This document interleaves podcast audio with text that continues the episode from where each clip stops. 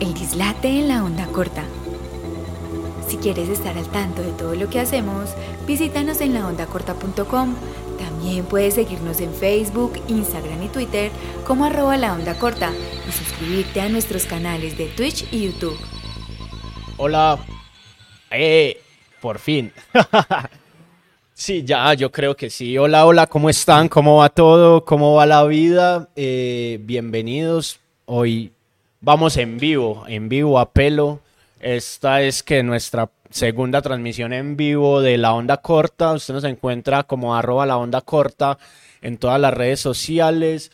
Se puede suscribir en, todas, en todos los canales, en Twitch, en YouTube, en Facebook, como arroba la onda corta. Esto es un dislate, es nuestro ¿qué? séptimo dislate. Séptimo. Y yo me encuentro con José y con Álvaro. ¿Cómo están chicos? Todo muy bien, gracias. Uy, qué saludo más frío, hermano. un saludo normal.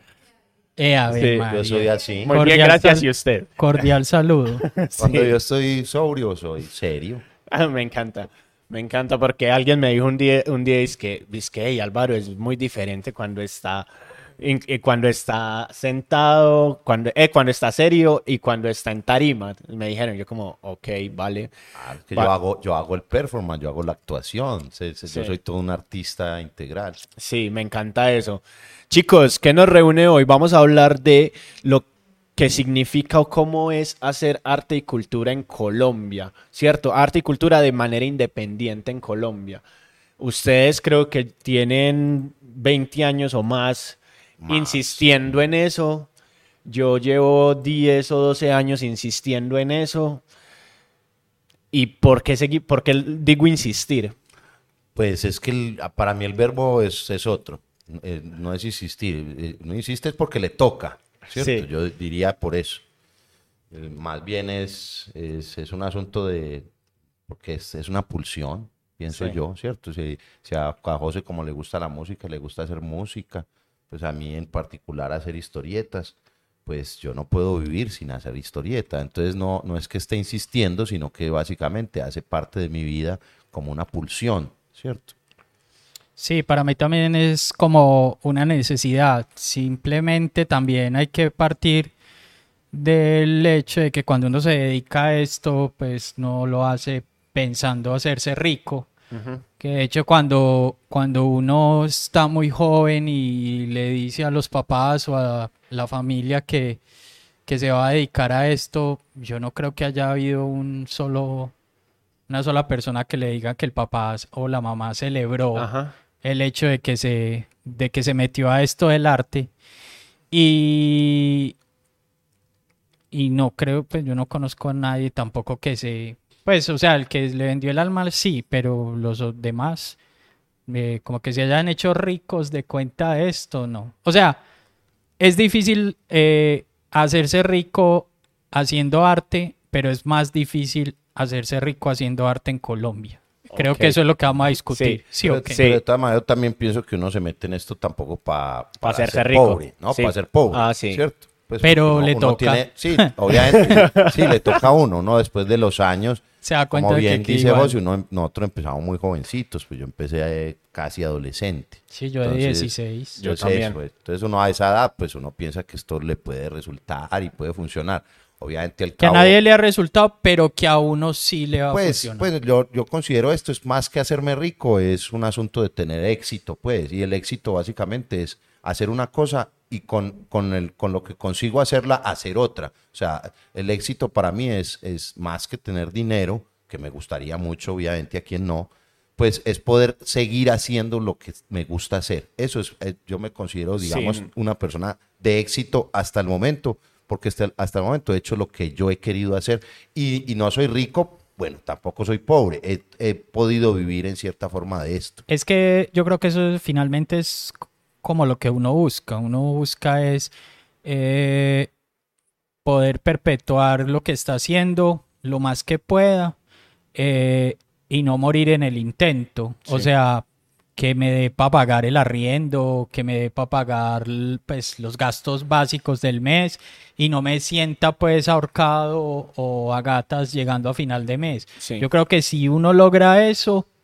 eh, ya la logró, ¿cierto? Ahí hay una cosa, ahí hay una cosa que, por ejemplo, desde mi punto personal, siempre le he dicho a la gente es, yo no me quiero hacer rico de esto, pero sí quiero que al menos me pague una hamburguesa en, un, en un chuzo de carritos, ¿cierto? En, en perro de carritos yo me quiero comer una hamburguesa de cuenta de esto, o sea, que un libro que vendí me sirva para comerme una hamburguesa, para tomarme una pola, para comer algo. Creo que, que eso es algo que nosotros desde la independencia vamos explorando. Es algo que vos, desde, vos dijiste. Empezamos muy adolescentes, ¿cierto? Porque empieza siendo un sueño, ¿cierto? Ma- No una pretensión, un sueño, ¿cierto? Y un sueño de, ah, yo voy a ser artista. Y uno también con ese sueño desde, desde pequeño se imagina, llamémoslo así, grandes escenarios, ¿cierto? Grandes escenarios que me firme una editorial, que mis discos estén en todo el mundo sonando, que no sé, que me inviten a un montón de lugares pues donde yo pueda exponer mi obra, lo que sea. Pero a medida que va avanzando el tiempo y vos vas encontrando como, primero que todos los obstáculos, porque hay, hay que decir que aquí hay obstáculos, Un montón. eh, después te vas dando cuenta de que no son solo los obstáculos, sino que posiblemente el arte que vos haces es muy de nicho, ¿cierto? Y entonces ahí hay que empezar es a encontrar ese nicho. Porque la independencia se convirtió en arte de nicho. Yo no, No pues, es que se haya convertido, es que siempre ha sido, es ¿no? que toca, toca. Lo que pasa es que, por ejemplo, en el caso particular mío con la historieta, hace 30 años, yo, yo me hice, pues yo fui consciente, yo dije, yo quiero hacer esto, ¿cierto? Porque uno puede estar dibujando de niño y todas cosas, o, o no sé, o tocando un pito, o, o moviendo unas teclas con el caso de José, o vos, o vos escribiendo un cuentico ahí de niño. Eso, que eso le- Pero cuando le- uno se hace es lo que consciente, yo hago le decís tocar unas teclas. más o menos. No, es que yo Yo no te he lo- contado la que historia no del que compañero de colegio No, que me encontré que me yo dijo dije- que, Yo dije que tocando pitos incluso. que bacano vos que tenés todavía. el grupito, la camiseta. Pero por lo menos no le dije, por lo menos no le dije teclitas, ¿cierto? Menos no le dije tocando. Es que yo lo, lo que usted hace, por ejemplo, yo no lo entiendo. Entonces eso también es otro, otro obstáculo, ¿cierto? Lo que yo hago para mucha gente que incluso hace arte, digamos en general, no entiende. El, el caso particular mío es que cuando yo empiezo a hacer esto hace 30 años, me hago consciente de que lo quiero hacer, pues básicamente aquí sí que no hay nada de eso. Pues en el caso tuyo, pues había una tradición de escritores o una tradición en el caso de José de música. En el mío no existe una tradición de historieta. Hombre, sí hay gente que estaba haciendo historieta en los 50, en los 60, pero no hay una, una tradición continuada de eso. Entonces no había ningún referente, Ricky. empezando por ahí. Ricky, O sea, no había, una- no había una- Obregón. no había, digamos, un Ricky, referente. París. No, quizás lo más cercano era Obregón, París, pues, pero, pero, pues, o sea, no quiero denigrar ese trabajo porque pues, es importante, no sé, pero no había un, un referente claro, Narrativo. o sea, claro de, de- de esto que quería yo hacer. Entonces, de todas maneras, ¿cuál era la pregunta suya? Es que este man me, me, me enredó ahí. Eh, la, independ- la independencia Es nicho. como nicho. Ah, entonces, claro, yo en la particularidad mía me di cuenta, primero, que esto lo tenía que hacer yo, ¿cierto? O con un grupo de amigos. Y segundo, como no había una tradición, no había una forma de, de- de- de buscar referente, un, un señor mayor, digamos, un señor de mi edad, de 47 años y yo de 17 años, para irle a preguntar y todo ese tipo de cosas, entonces inmediatamente entendí que yo tenía que hacerlo primero lo independiente y segundo que no me iba a ganar un montón de plata con esto. Tampoco me di cuenta pues a los seis meses, me di cuenta digamos al cabo de unos cuatro o cinco años. Tenía 21 o 22 años, yo dije la única forma de, de sacar esto adelante primero es, es así, por, por un nicho, por, una, por un asunto muy pequeño, no de grandes masas. Y segundo, lo tengo que hacer es yo, yo soy el que tengo que publicar los fanzines, yo tengo que ser el que tengo que editarme, ¿cierto? Y distribuirlo y sacar la plata de mi, mi bolsillo para sacar las cosas. Antes, eh, esto es más como una pregunta. Antes era más difícil que ahora. Sí. Yo, Ahora puede uno sacar un disco con un millón de pesos, ahora se puede sacar un fanzine con 100 mil pesos. Ni siquiera sacarlos físicos, sino presentarlos en internet, Sí. en plataformas. Ahí, ahí, ahí, ahí, ahí viene, pues yo soy un hijo de, de esa digitalización, por ejemplo, ¿cierto? O sea, a mí, yo saco mis libros es porque mucha gente en mi blog me empieza a decir, hey, saca libros, saca libros, ¿cierto? Y entonces ahí empieza uno, a- uno a encontrar como maneras de financiarse. Incluso a mí me sirvió mucho esa digitalización. O sea, yo hice crowdfundings para publicar mis dos últimos libros, ¿cierto? Y esos dos últimos libros eh, fueron pagados por la gente. E incluso eh, si yo llego a sacar un nuevo crowdfunding, en la publicación la paga la gente. Entonces creo que soy, yo soy hijo de, esa de, eso digital. Pero yo a veces me siento a pensar y digo, pana, la gente que hacía eso y se autopublicaba hace 20 años, hace 15 años, la tenía muy dura porque pues era una tocadera de puertas. no, todo el no sabía si eso gustaba o no. Pues era básicamente un gusto de uno y, y, de, y de los amigos o colegas o, los amigos que no lo hacían, pero pues era todo muy de 20 o 30, de 10 o, o, 15 o 5 personas.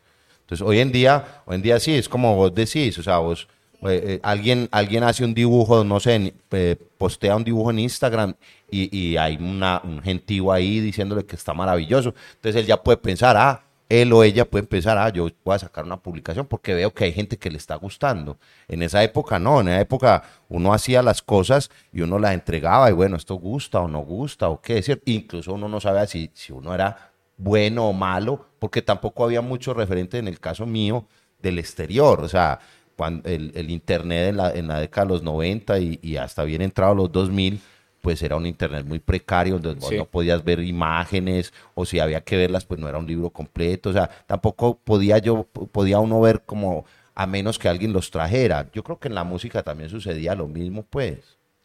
Eh, sí, es que vos lo dijiste. Ah, tenemos un comentario. Dice: No soy colombiano ni vivo en Colombia, pero sigo el canal. Eh, me parece interesante. Eh, eh, saludos a Ispa hablando. Eh, a mí lo que me pasa musicalmente es que sí, tal vez había referentes en la música, pero me dio por meterme en un tipo de música que pues difícilmente incluso en Latinoamérica se hacía. Y, y cuando pues fue una cosa como muy natural cuando empecé a hacer pues como ese tipo de música Eh, cuando ya quise como mostrarla al, mundo y decirle, vea, esto es lo que yo hago, pues exponerme, que llaman, eh, pues me estrellé contra el mundo porque pues no sé si era tan bueno o que seguramente no lo era. Y dos, eh, era una música que nadie escuchaba, era una música que nadie conocía. Entonces, ¿qué me tocó hacer? Juntarme con otros seis gatos que estaban haciendo lo mismo que yo y, no solo mostrarle la música a la gente que le gustaba, a la poca gente que le gustaba, sino además coger con el machete, cortar la maleza para abrir camino y decirles, vea, es que esto, esto, es, esto no es folclore, pero también se hace en Colombia, ¿sí o qué?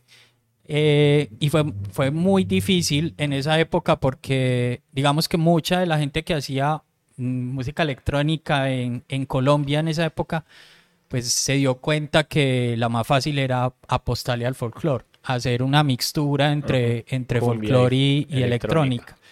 Y pues al menos en, en, en mi caso particular, eh, yo no, pues no estaba interesado en hacer esa mezcla. O sea, no me interesaba, no me interesaba. Decían, ah, pero, pero es que usted, tiene, usted es colombiano, usted tiene que mostrar con lo que hace de dónde es. Y yo no creo que el arte tenga fronteras o que tenga una nacionalidad como tal. Entonces, digamos que esa, dar, dar la pelea, uno, de que estoy haciendo una música que no se conoce. Dos, estoy dando una pelea de una música que hace poca gente en Latinoamérica. Y tres, estoy dando la pelea de una música que hace poca gente en Latinoamérica, pero que no suena a nada de Latinoamérica. O sea, era una triple pelea que para nosotros fue muy dura. Entonces, ¿qué nos tocó hacer en, en un principio? No solo juntarnos los seis gatos que había en Colombia haciendo eso, sino juntarnos con los otros seis gatos que también estaban haciendo eso en Latinoamérica. Eh, entonces, a lo que voy para, para pues, como cerrar esto, es que no es que lo que nosotros hacemos sea de nicho, es de nicho ahora. En esa época no existía el nicho. Sea, nosotros también Nos nos, tocó tocó, construir el crear nicho. el nicho. Sí. Y, y muchos ahora que, que hacen esto, pues que son DJs o que hacen música electrónica, que hacen ambient, en realidad están eh, obteniendo réditos de todo ese primer como envión que hicimos unos tantos y que pues no está mal, es que así debe ser, ¿cierto? Pues cuando hay una cosa nueva, los que empiezan son los que abren ese campo para que los que vienen detrás puedan eh, sobresalir de alguna forma. Entonces, hacer eso en, en el mundo es difícil, pero hacer otra vez, hacerlo en Colombia es mucho más. Ahí, ahí, ah, tocaste un tema que quiero que quiero ah, que quiero que hablemos alrededor de eso y es el estereotipo. ¿Cierto? Hacer eso en el mundo es difícil, hacerlo en Colombia mucho más. ¿Cierto? Ahora pensémoslo con el estereotipo, ¿cierto? Ya hablaste de tu estereotipo de es que usted tiene que hacer folclore, ¿cierto? A mí me ha tocado lidiar con el estereotipo del realismo mágico, ¿cierto? De, ah, es que usted es de Colombia, ¿usted por qué no escribe Tiene que realismo hacer mágico? folclore también. ¿Cierto? Eso es Porque- que eso, para mí eso ya también es folclore. ¿Por qué, por qué no hace realismo mágico? ¿Cuál ha sido el, el estereotipo que ha tenido que vencer Álvaro en su trabajo? No, que hay que, que hay que dibujar Medellín, que hay que tener, tocar temas del conflicto. Pues hay gente que lo está haciendo ahora, ¿cierto? Y, el interés mío en un principio, pues no era sobre eso. Ya uno va buscando sus temas, pues a lo largo de, los años o las décadas que yo he trabajado. Y uno no necesariamente no porque sea colombiano, ah, pero es que aquí no, usted no habla del conflicto, o de una, usted es historiadora, porque yo soy historiador. Entonces uno dice, no, ya hay gente que lo puede hacer, ¿cierto? Y incluso el- hace unos años ni siquiera me interesaba hacer eso. A mí es que me interesaba hacer otro tipo de historieta que de hecho acá tampoco se hacía, ¿cierto? Entonces, en esa época el, el- el estereotipo era el superhéroe, ¿cierto? Entonces la gente buscaba, me estoy hablando de hace 20, 30 años, la gente buscaba ser el superhéroe colombiano. A mí eso no me interesaba para nada, pues. Yo lo que quería hacer era historias, digamos, lo que llaman historias mínimas o cotidianas. Entonces, yo en- entré, digamos, por un lado a hacer, a hacer en un principio historias autobiográficas como del barrio, pero pues podría ser cualquier barrio latinoamericano o incluso cualquier barrio del mundo, pues como las relaciones de un niño con otros niños, a diferencia de lo que hacían, que era elevar cometas y jugar con bolas, que yo todo eso lo dibujé, pues era la misma infancia que se podía ver, no sé, en, en- Francia o, o en Estados Unidos, en México o en Argentina o incluso, incluso quizás por allá en la China, ¿cierto? O sea, no había, no había una particularidad especial para, para hacer eso, pero sí eran historietas que no se veían en ese entonces o que por lo menos en Colombia no se veían. No, y es que igual, o sea, yo creo que se puede tocar el conflicto o se puede tocar la realidad de un país, pero de una forma inteligente. Por ejemplo, creo que una de Sin mis que sea- películas sin que sea tan favoritas. evidente, pues, Exacto, una de mis películas favoritas es Confesión a Laura. Sí. Y, y toda está desarrollada en el Bogotazo. Pero finalmente es una historia de amor, ¿no? Entonces, se puede. Yo siento que se puede. No tiene que, no tenés que mostrar pues el guerrillero así de frente o, o- o el asesinato. Sí, sabes, sabes En de- Encanto lo Ese- hicieron. ese- ese- pues ese no es el de cosas mejor pasa ejemplo. mucho, pero el no quiere ejemplo, decir, pero- pero... tampoco quiere decir que quien lo haga, pues esté mal, ¿no? Pues Sí. si, al- si alguien hace un, una cosa directa, bien hecha, porque es que básicamente lo que hay, pues no creo, creo que ustedes están de acuerdo conmigo, lo que hay básicamente es arte, pues arte bien hecho, arte bueno y arte malo, punto. O Exacto, sea, es que, o sea, a lo que yo voy es que se puede hacer, pero está en uno como artista tomar la decisión de si lo quiero o no lo quiero hacer. Sí, nos Y- saluda a yo. y eso no hace que sea o bueno o malo. Sí, nos saludan Bicho Fue que el Posky. Eh, Hola, bienvenidos. hola, bienvenides. estamos en vivo por primera vez. Sí, es nuestra primera vez en vivo, pero, pero sí, creo que, que también es como encontrar esa manera de narrar y de contar esas, esos estereotipos, ¿cierto?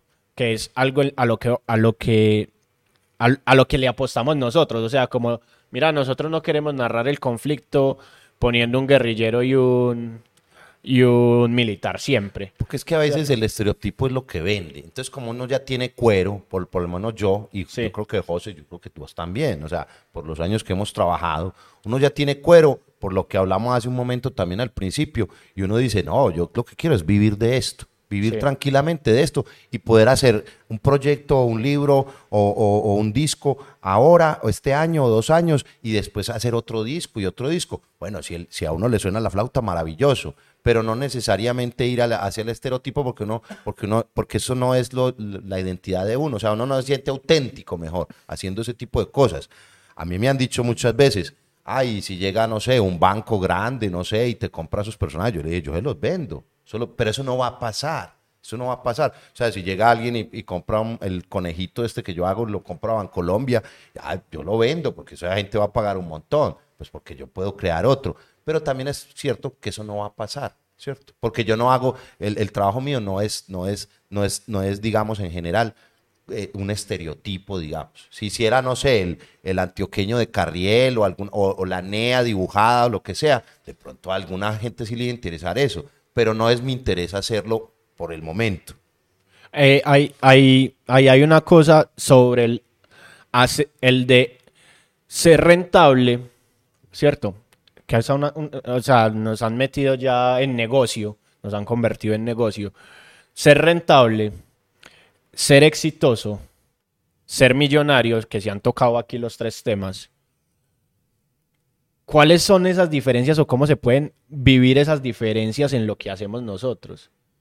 Es que yo creo que uno, pues, yo sé que mucha gente no está de acuerdo con lo que voy a decir, pero yo siento que el hacer arte o hacer música, que para mí la música no es arte, pero eso ya será otra discusión, eh, no está, no debe estar anclado al, al ser rentable o al, o al aspecto económico.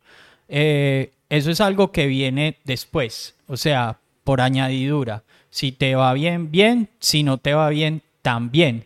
Pero uno no, no, uno no debe eh, anclarlo a eso porque pasa lo que dice Álvaro, uno se vuelve dependiente de eso. Entonces, el día que si vendo, si vendo y me va muy bien, maravilloso. Pero entonces ya el día que no venda, entonces ya voy a sentir que fue que fracasé o que la obra que acabé de hacer no tiene la validez. Y, y yo creo que no, o sea, yo creo que cuando uno crea, crea es a partir de la necesidad que tiene uno de decir algo, lo que sea. Y, y no debe estar impuesta por, por lo que te digan los otros o por la necesidad de obtener un rédito. Siento que, que sí, tal vez es una forma muy romántica de ver el, el acto creativo, pero siento que es así debe ser porque así es que es honesto. En cierta forma, sí, no debe considerarse como un negocio. Porque si uno lo considera como un negocio, si José y yo o vos o Juan lo hubiéramos considerado como un negocio, hace rato lo hubiéramos dejado. Porque no hay, no hay negocio más que quiebre más que hacer arte, pues. Entonces, Sí. como, como eso no es un negocio, uno, uno trabaja es a partir, digamos, del, del, del- de lo que uno, de, de los referentes, de lo que uno ha leído, de lo que uno ha escuchado, de lo que uno ha visto en cine, de, de las relaciones que tiene uno con la gente, y uno a partir de eso empieza a crear eh, en, en su, en, su, en su manifestación. Entonces, yo pienso que ya ahorita eh, había, con- había más o menos definido lo que era para mí el éxito. El éxito es seguir trabajando. O sea, si, si, yo para, si yo paro, digamos, en seis meses porque no tengo dinero, entonces me toca, no sé, ir a trabajar a una oficina o irme a, a trabajar en un almacén a vender cosas, entonces ya mi éxito se acabó. Mi- mi- el- yo considero el éxito es seguir trabajando, vender mis productos, sí, vender los productos que hago mis, mis- sí, son productos. Para mí un libro de historietas es un producto, es un producto artístico, un producto de arte, digamos, de, una, de un asunto artístico. Pero si no llego a vender, pues, pues habré, habré fracasado en términos del éxito. Pero Sí. muy seguramente yo trabajaré en el almacén vendiendo zapatos y en la noche llegaré a dibujar, porque como lo decía ahorita en un principio, para mí eso es una pulsión y yo no lo puedo dejar. A mí me gustaría mucho ser millonario, pero aparece también lo que acaba de decir José, o sea, yo, yo esto no lo considero un negocio. Si me suena la flauta, si alguien lo quiere comprar, si, si, si funcionan en ciertas cosas, pues listo, está muy bien. Pero el hecho, eso no condiciona para mí mi trabajo artístico. no puede. el hecho de que yo no tenga dinero o tenga más, más poco dinero o el hecho de que yo a los 30 años no me volví millonario o a los 40, eso para nada va a condicionar mi trabajo artístico. Sí, que el Posky nos dice que muchos artistas creen que desde el estereotipo se pueden capitalizar para luego hacer contenidos de valor. O sea, primero... Invertir la, la pirámide. O sea, primero meterse en el estereotipo hasta que puedas lograr cierta, Reconocimiento y ya y hacer lo que cierta te gusta. autonomía y ya poder hacer lo que, lo que querés.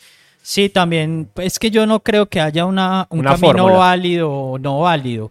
Simplemente es que desde mi punto de vista, o sea, desde el trabajo creativo, como lo hago yo, siento que en el momento en el que vos cedes an- ante la opinión del otro, eh, se pierde como cierta honestidad en el, en el trabajo. Sí, no yo- sé ustedes qué No piensan. es tan complicado. Yo me, me acabo de acordar de una, de una charla que yo tuve en Confama aquí en Medellín hace como, como 15 años, 15, 20 años.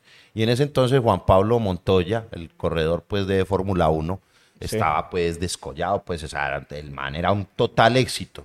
Y yo me acuerdo que en, la cha- en esa charla yo dije, no, pues que yo mañana me puedo poner a dibujar la historia de Juan Pablo Montoya y, and- andando en esos, en esos automóviles. Y yo veía obviamente la Fórmula 1 a mí, y a mí obviamente Juan Pablo Montoya me gusta y todo. Entonces yo decía, yo, yo podría irme para mi casa a dibujar todo eso y cómo corría él y cómo ganaba y todas esas vainas, pues hace 15, 20 años.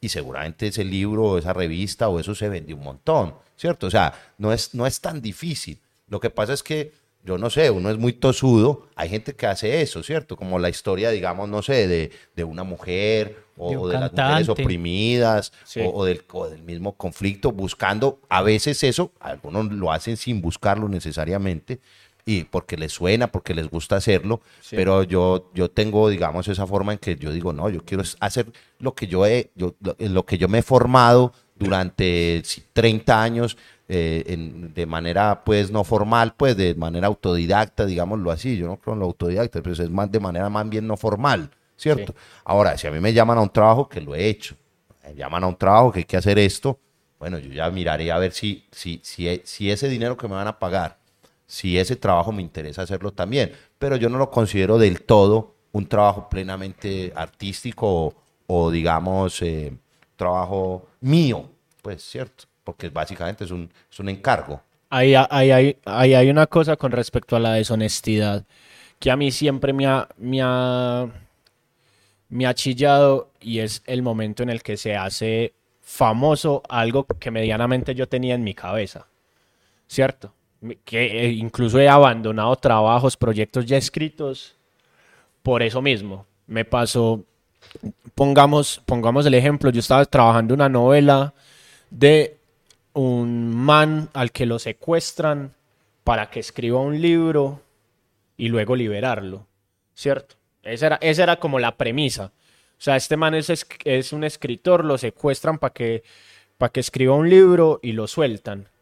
Y en el proceso de estar escribiendo empiezan a liberar un montón de secuestrados y esos secuestrados a sacar libros. Yo abandoné, dije, parce, no. O sea, mi premisa estaba bien en la época, me funcionaba a mí y en cierto punto dije, no, ya esto incluso va a sonar como oportunismo. Sí, como el tema de moda, pues. Sí, como no, no me quiero meter con algo oportunista y abandoné. O sea, ese texto está guardado y posiblemente no va a ver la luz. Y, eh, y creo que es esa manera también de ser honesto conmigo mismo, de decirme, pues, pana, no, no te metas por ese lado o no, o no vendas algo en lo que ya no crees, ¿cierto? ¿Les ha pasado eso de tener que abandonar sus, algún proceso porque ya no le creen o porque o porque se volvió, llamémoslo así, más famoso de lo que uno esperaba en manos de otro. No sé. No, yo, yo abandoné un, un libro que está, bueno, y de hecho no sé si del todo lo he abandonado, lo que pasa es que lo solté hace como seis años, entonces el dibujo es muy diferente ya. Pero no me pasa eso porque, pues, no sé, o sea, yo, yo, yo, yo he pensado mucho en, el en los temas míos, en, en lo que yo trabajo, y, y lo he pensado tanto que, que es como difícil que eso pu- pueda, pueda ser como de moda, pues pueda acercarse a algo que esté de moda.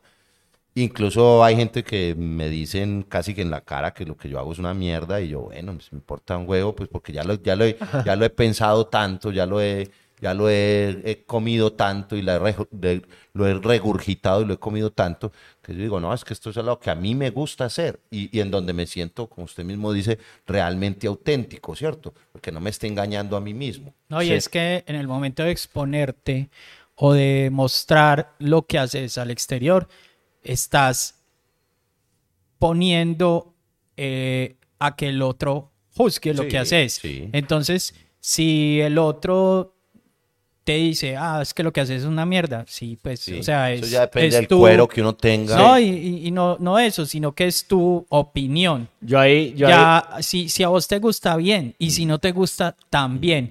Y es un problema que creo que tiene mucha gente acá, sobre todo de la música independiente, y es que no, no, no conciben que alguien les diga que lo que hacen no es, pues no les gusta. Sí, la subjetividad. Yo, yo siempre le he dicho a la gente es cuando usted, cuando usted se, se expone como artista, ¿cierto? Usted como artista tira incluso una subjetividad a que otras subjetividades lo juzguen, ¿cierto? Y entonces cuando las subjetividades juzgan y te dicen eso es bueno, eso es malo, pues vos incluso te centras más en lo malo que en lo bueno muchas Sí. veces. Y eso malo, al principio, cuando uno está empezando a coger callo y está empezando a, a, a crecer, le hace más mella que los comentarios buenos, ¿cierto? Entonces a uno, entonces a uno, a vos ya val- te vale mierda, a vos te vale mierda. A mí me vale mierda que, que, un, que una persona me diga, ah, no, es que lo que vos haces es una caspa, ¿cierto? A mí- Y además, y además, como ya uno lo, ah, en ciertas formas lo conocen a uno y uno es desprendido con eso, la gente no le, no le llega a decir a uno eso. Pues, o sea, como, y uno tampoco se lo dice a nada. Pues uno, si a mí no me gusta un trabajo, yo tampoco voy y le digo eso es una mierda. A mí pues, mucha yo gente, digo, pues, a mí no me gusta y ya. a mí me ha pasado con varios discos que mucha gente se me acerca y me dice, uy, no, eso que hiciste es muy bonito, no sé qué. Y uno en el fondo dice, serio, a mí, pues, Ajá. como que ya uno mirándolo como, o sea, esto fue lo que vomité, esto fue lo que escupí, está ahí puesto. Ya viéndolo desde la barrera, aunque me parece un término horrible usar es, eh, el decir término eso. la barrera. Sí, eso es muy taurino. Eh, eh, viéndolo pues ya de lejos, uno puede decir, uno puede ser objetivo y decir, uy, eso que hice fue muy malo. Pero hay lo- mucha gente que le Lo que gusta, es ¿sí que o el qué? resultado, eh, José, pues me parece a mí el resultado cuando vos sacas un disco, o cuando yo saco un libro de historietas o un libro de, de literatura, ese es el último, esa es la última pieza de todo un proceso que pudo haber durado tres, cuatro, Sí. dos años. Entonces uno, pues yo cuando termino un, un libro pues de historietas que Le me puede costar dos, tres años, pues uno lo revisa, no, cuando ya sale publicado, yo ya no quiero ver eso, porque Yo ya estoy en otra vuelta. Exacto. Yo ya no quiero volver a escuchar Sí, sí. esos discos Es- porque cuando los escucho empiezo a ver errores, empiezo a decir, uy, hubiera hecho Sí. esto así, hubiera Ajá. grabado Sí. esto aquí. Ah, Sí, cuando sale eso, ya uno, ya uno ya está hastiado de ese proceso. Entonces, cuando uno incluso le dicen, ah, eso es una mierda, uno dice, sí, bueno, pues, Sí. Ya, ya estoy haciendo otra cosa. A mí- a mí entonces, me pero entonces, espérate, entonces a lo que voy es que mucha gente te dice, me, me ha pasado que mucha gente me diga, ah, no, que ese disco que hiciste tan bonito y, y es uno como, sí, ah, bueno, no, muchas gracias, todo bien.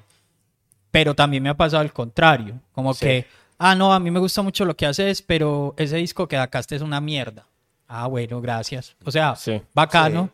Es Sí, como, al final- me gusta, pero no. Al final también está consumiendo mi trabajo. Sí, Pero hay, hay, se hay- tomó la, es eso, se tomó la delicadeza Sí, de escucharlo, de, de leerlo. de escucharlo, sí, de verlo. es- Perdiste tu tiempo. Sí, A mí- a sí. mí- Pero hay una cosa también. O sea, yo, por, por ejemplo, a ver, yo hago una cosa que, pues, que seguramente hacía, no sé, no, por es que como no tenía un referente mayor ni nada, como lo que dije ahorita, como yo tenía 20 años y yo tenía una pegada de 40 años, yo tampoco me pongo a preguntarle a la gente qué te parece esto, ¿cierto? A menos que uno esté con alguien cercano, no sé, una novia. Yo ¿cierto? nunca le he pedido opinión a nadie de lo que yo, yo sí, yo sí lo he pedido a, un, a una novia que, que está conmigo, pues que puede estar conmigo mucho tiempo. Yo le digo, léete ese libro, léete esto que hice y me comentás Sí. a ver. Pero, pero no a una persona X ahí o a ir preguntando Ajá. qué te parece esto. No, no, Sí. no, no. Yo, por ejemplo, no, a gente no. de confianza, eh, cuando tengo un disco ya muy hecho, se lo mando y le digo como, hey, ¿qué, qué sentís que hace falta? pues, pero ya como en detalles técnicos que uno llama, pues, porque Sí, cuando ya está muy la música es el- muy compleja, eh, pa- para que quede grabada bien es muy complejo. Entonces yo sí pregunto cosas técnicas, como, hey, ¿será que le bajo un poquito a esto, le subo a Pero ya como el, el aspecto estético como tal, importa un culo. Yo lo, si yo lo pregunto, yo lo he preguntado un par de veces, pues no es que todo lo que haga lo pregunte, pero sí lo he preguntado un par de veces y, y en una ocasión pues, pues, me, pues me, me hablaron en general, me dijo, no, está bien. En otra ocasión me hicieron apuntes y yo dije, "Güey, puta, es mi libro, o sea, pues quieres que, quieres que te dibuje la mitad, el, el- el- el- pues como la mitad del libro para tu gusto, o sea, yo simplemente pedí una opinión, o sea, que me digas en general, está bien o este detallito hay que A mí una vez me cambiarlo. dijeron algo que sí me pareció un pelle. Y fue como que puse algo mío que estaba haciendo. Ya, mira. ta. Y ay, no, no me mostres eso, que es que a mí no me gusta lo que haces. Y yo, ah, bueno, no, listo. Todo bien. Gracias, gracias por venir. No, gracias. Siga Hay una pregunta. sí. Tenemos una pregunta. Sí, que, que el Posky nos, no- hablando sobre, sobre el, el dinero, los réditos y esas cosas, dice que sí es que será un problema de monopolización del mercado, porque los, que consum- los consumidores de productos artísticos no somos pocos, entonces ¿por qué pocos pueden capitalizar? Yo, yo pienso que es, en parte con lo que yo hago de historieta, sí, porque, porque estábamos metidos, digamos, en tres o cuatro referentes, estaba hablando de la década de los 90 y, los, y la primera década de, del 2000, estábamos metidos en dos o tres referentes y no había, digamos, la forma de, de mirar hacia otros lugares como una cosa independiente en historieta. Sí. Yo ahorita saco un libro de 300 páginas, eh, de 300 ejemplares, que eso no es mucho también. O sea, Sí. eso, es, eso, es, eso es ya bien, bien poco. Y, por ejemplo, saqué un librito de eso hace un año y ya, yo ya prácticamente vendí ese libro sin ninguna, sin ninguna gran plataforma y sin, y sin ningún gran medio que me haga bulla ni nada, sino prácticamente llevándolo a cuatro librerías y vendiéndolo yo con, con mi propia maleta o con mi propia mano. Pero eh, porque, porque ya hay gente más interesada en, eso tiene que ver con el internet y todo eso, porque ya hay gente más interesada en ver esas grandes eh, corporaciones o que producen, digamos, arte o, mainstream en general y a verlo lo más, lo- eh, de una forma más detallada y más particular, a ver qué está haciendo esta persona o qué hacen en Medellín o qué hace este grupo de gente.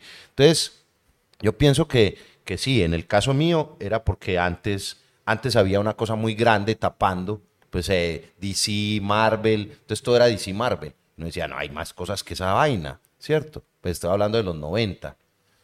A mí me interesan cosas de DC, Marvel, pero no todo DC, Marvel. A mí me parece que la discusión es un poco más, o la respuesta a esto es un poco más filosófica. Y es que estamos en una época de que todos queremos mostrar lo que es- hacemos, pero nadie quiere ver lo que el otro hace.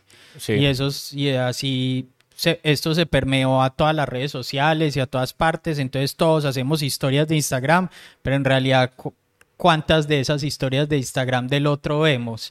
O todos hacemos, tomamos fotos, ya todos son fotógrafos, ya todos son DJs, ya todos hacen Digo, antes, fanzines, sí. ya todos escriben. Entonces, no es que volver como a esa época, no sé si renacentista en el que solo unos pocos Podían. podían, iluminados podían hacer y los otros eh, apreciar, pero siento que esa libertad que, que nos abrió pues como este nuevo milenio también es una condena porque hay cada vez menos personas que hagan ese filtro. Pero a mí me parece, José, discúlpame. Y ahí es donde entra lo que hablábamos en otra en conversación, otra que es el, el- el- el filtro de la crítica. Pero a mí me parece, sí. Pero no solo el de la crítica, eso, pero también- también, también me parece que hay, discúlpame Juan, que es que tengo aquí la palabra lista, y es que, el- es que hay, también es cierto que, el- que, la, que esto hay simplemente un, una selección, digamos. Natural de cosas. Sí, No, más hay o menos, la gente se buena. desgasta. A mí me No, parece porque- que hay mucha gente es buena una que se queda en el camino. Pero hay una cosa que, sí, pero, pero ¿por qué? ¿Cierto? ¿Pero por qué? O sea, ¿por qué se quedan? Porque Porque se básicamente no consideran que eso es una pulsión o, o lo necesitan hacer y todo ese tipo de cosas. Hay mucha Entonces, gente que yo conozco que sí siente esa necesidad, Pero- pero, como no no lo, tan fuerte la como no le fue, como no le fue bien, Entonces simplemente eso, lo que o sea, hacen es que la hacen, pero ya no la muestran. Como nosotros sí. pudimos. Yo cuando tenía 30 años tenía dos mil pesos en el bolsillo. Ahorita no es que tenga mucho dinero, pero tenía dos mil pesos y seguía haciendo historietas. Entonces, entonces uno dice, bueno, eh, ¿por qué lo seguía haciendo? Bueno, pues seguramente porque tenía una familia que me ayudó un poquito, no, no tenía que ir tan- tampoco a trabajar tan fuertemente. Y otra cosa, y, o- y otra cosa que me parece que, que es importante ahí es que por ejemplo, quienes hacemos cosas, eh, eh, pues quienes hacemos eh, asuntos creativos y, y- y en general eh, artísticos, consumimos obras de otros y de otras, y no solamente historietas, por ejemplo, yo hago historietas y yo consumo historietas, pero no solamente historietas, yo veo cine, compro, pues, compro música, dependiendo de, hay una música que me gusta y otra que no, compro novelas de literatura, compro novelas de poesía, O sea, porque todo eso, porque todo eso, to- yo soy consciente de que todo eso sirve para lo que yo Exacto. hago. O sea, me, me, me, me alimenta para el trabajo A creativo mí me ha que yo tocado hago. muchos músicos que, que uno les muestra música y les dice, uy, no, no, no, no me mostres nada, que, o sea, hago música todo el día, escucho música todo el día y también, y también me vas a poner a escuchar música cuando estoy relajado. No, Sí. no, no. Y uno dice, ¿cómo así, marica? Sí, eso es incomprensible. O sea, o- o ya, eh, la persona pues que hace historietas y, y no, es que yo no leo historietas o yo no sé de eso. Entonces uno dice, pero ¿de dónde sacas para hacer historietas? O sea, uno tiene Sí. que estar leyendo y, y- y escuchando música, Sí. bueno, todo eso. Entonces, eh, por ejemplo, yo en mi casa, viene yo en mi pero- veo una película, una, pero en mi casa, obviamente, o sea, parecía un ñoño pues en cine. Yo en mi casa tengo una libretica al lado de la, de la cama y veo una película y se me ocurre una idea. Yo inmediatamente la, pues a partir de lo que estoy viendo en, en Pero es esa que ahí viene, película. ahí viene otra cosa, y es que el que, el que hace cultura o produce cultura, pero no la consume, y se queja luego porque, ah, no, es que no, no vino nadie al concierto. Pero Sí. vos tampoco Ah, vas al concierto del otro. Entonces, ¿cuál? O sea, ¿de qué te estás quejando? A mí- a "Oh, mí- es que nadie me compró mi libro. Pero, ¿cuántos libros has comprado de, de- de Sí, lo- a- gente a- local? A, mí, a, mí me, pa- a mí me pasa mucho eso porque mucha gente me dice, hey, ¿por qué compras libros? So- porque la mayoría de tu biblioteca es de literatura colombiana. Y yo, porque es que al final, primero me sirve para analizar la competencia y segundo, me sirve para apoyar a los otros que posiblemente están igual que yo, Claro. ¿cierto? Incluso, incluso algunos rogándole una, a una editorial que les pague más del 6% de regalías, ¿cierto? Entonces es como, parce, que estos manes al menos se puedan Pero- tomar un tinto de cuenta yo- mío. Pero yo voy a discrepar un poco ahí. Yo, por ejemplo, ya hoy no compro nada para apoyar. Yo Sí. compro una cosa que a mí me gusta. Ah, no. Una cosa que a mí No, me yo gusta. tampoco, Yo o sea. compro un disco es porque me gusta. O sea, por ejemplo, si compro un disco de una banda, estoy en un concierto y compro un CD o un disco y voy a mi casa y dije, uy, no, esto no me gusta a mí. Entonces, seguramente el otro yo no lo compraré. O sea, Pero- porque obviamente no tiene un pero, por criterio. ejemplo, en mi pero caso, sigo yo comprando. voy a conciertos. Pero sigo comprando. Yo, sí. yo, ah, que va a tocar fulanito de tal en tal. Ah, yo voy. Sí, y si me gusta el concierto, si me gustó mucho, compro el bendito disco. Sí. Eso hacemos Pero hay todos. gente que Sí. ni siquiera se toma la molestia Sí, de, de ir al de concierto, ir no, al en concierto. mi pagar los 10 mil pesos porque no, o Sí. 20 mil porque no es más. En mi caso, por ejemplo, a mí me pasa es que, ah, yo leí, leí, leí así autor antes, ¿cierto? O lo conozco porque tenía un blog, o lo conozco por... Digo, ah, le voy a comprar un libro. A ver cómo es el libro. Mire, y si me gusta, digo como, ah, listo, le compro el Eso es lo que realmente, y José lo sabe, y usted Juan también lo saben, lo sabemos de- desde hace años. Esto es, pues, voy a contar acá un gracias Farid, pues. Así es como se fortalecen las ¿Quién escenas es Farid? independientes. Así es como se fortalecen. O sea, cuando uno ve el cine independiente norteamericano, cuando ve la música, no sé, la electrónica en Detroit, o cuando ve el cómic, no sé, en, Francia, eh, eh, de manera independiente, o, el independiente norteamericano en, en historieta, es porque básicamente la gente está consumiendo los mismos productos con otra gente, ¿cierto? O sea, yo voy a un concierto, yo soy un dibujante de historietas, yo voy a un concierto, yo compro un libro, ¿cierto? O compro un disco. ¿Cierto? Eh, la otra persona es un músico y, y ve que mi trabajo es bueno, porque es que yo no le estoy diciendo colabórame, ve que mi trabajo es bueno y compra el libro. O sea, no lo está mirando a ver quién se lo presta o para descargarlo. ¿Cuándo lo vas a poner para descargar? Y uno, viejo, yo tengo aquí los ejemplares, ¿te gusta mucho? Comprame Ajá. uno. ¿Cierto? Y así es como se for- han fortalecido las escenas independientes en todo Sí. el mundo, ¿cierto? No necesariamente en países desarrollados ni nada. Entonces, si la gente quiere, quiere que esto funcione, o, o- pues a mí me está funcionando, o sea, no soy rico, pero me está funcionando en términos de éxito, pues porque puedo, hacer- puedo seguir trabajando durante, por mínimo en este momento, durante cinco años más, ¿cierto? Con los ahorritos que tengo. Entonces, y, y seguramente voy a seguir haciendo un poquito más de dinero, no es que esté lleno pues de dinero. Pero así es como me parece a mí que, que las cosas funcionan. Eh, si, si, si yo quiero simplemente que me compren mi libro y yo no compro nada, primero, primero en, en dónde estás parado, hermano. ¿Dónde estás parado? ¿De, de dónde, ¿De dónde escribiste esto? No necesariamente tiene que ser colombiano, pues no sé, puedo, com- puedo comprar a William Faulkner, puedo comprar a, a Henry Miller, yo qué voy a saber, ¿cierto? Si soy escritor, cualquier cosa que me guste. Sí. Pero hay gente que, que hace música y no tiene una discoteca en su casa. Hay gente que, que, que se supone que va a escribir o está escribiendo y no hay una biblioteca mínima ahí. Ahora, hay, cosas- hay gente que a veces no tiene plata, eso es entendible, pero esto pasa mucho y es muy, muy raro. A mí por lo menos me parece muy raro. No sé. Sí, no hay nada peor que el DJ que no escucha música. Entonces uno dice, pero, o sea, ¿de dónde sacas lo que pones? Porque otro se lo presta o, o le dice es que esto es lo que pega o es... Yo no sé, a mí eso, a mí eso me parece inconcebible, pues, o sea, eh, es que ahí está todo, ahí está como todo el sustrato del proceso creativo, es el ver qué hace el otro, es sí. ver, o sea, todo en este momento, siempre, toda la vida ha sido una copia. Son Solo que reinterpretaciones, son ¿no? Lo que rein- es una O sea, digámoslo, es una copia desde el amplio espectro de la palabra. O sea, lo que estás haciendo es llenando la cabeza de, de- de cosas para, para después votar una reinterpretación Sí. tuya o algo tuyo que puede ser valiosa, puede no lo ser, puede no serlo, pero eso ya es eh, decisión de otros, ¿sí o qué? Vos cumplís con entregar. Sí, y ahora que estamos hablando justamente de independiente, eso es lo que, la independencia es lo que le permite hacer a uno lo que a uno le gusta. Claro, Porque, dé si no, entonces gana. uno trabaja en una editorial y la editorial lo, lo, lo- lo pone a uno a hacer encargos. Ajá. Y entonces uno necesariamente no quiere hacer encargos, ¿cierto? Entonces, si vos, si vos haces un libro de, no sé, del conflicto, o haces un disco de folclore, que, hay, que independiente hay ahí. Que hay, que hay, sí. A uno le pueden pedir, como te digo, Es un independiente, encargo, es independiente simplemente por el hecho de que yo puse la plata. Sí. pero pues mi, todo mi proceso creativo está condicionado por lo que, por lo que está de moda.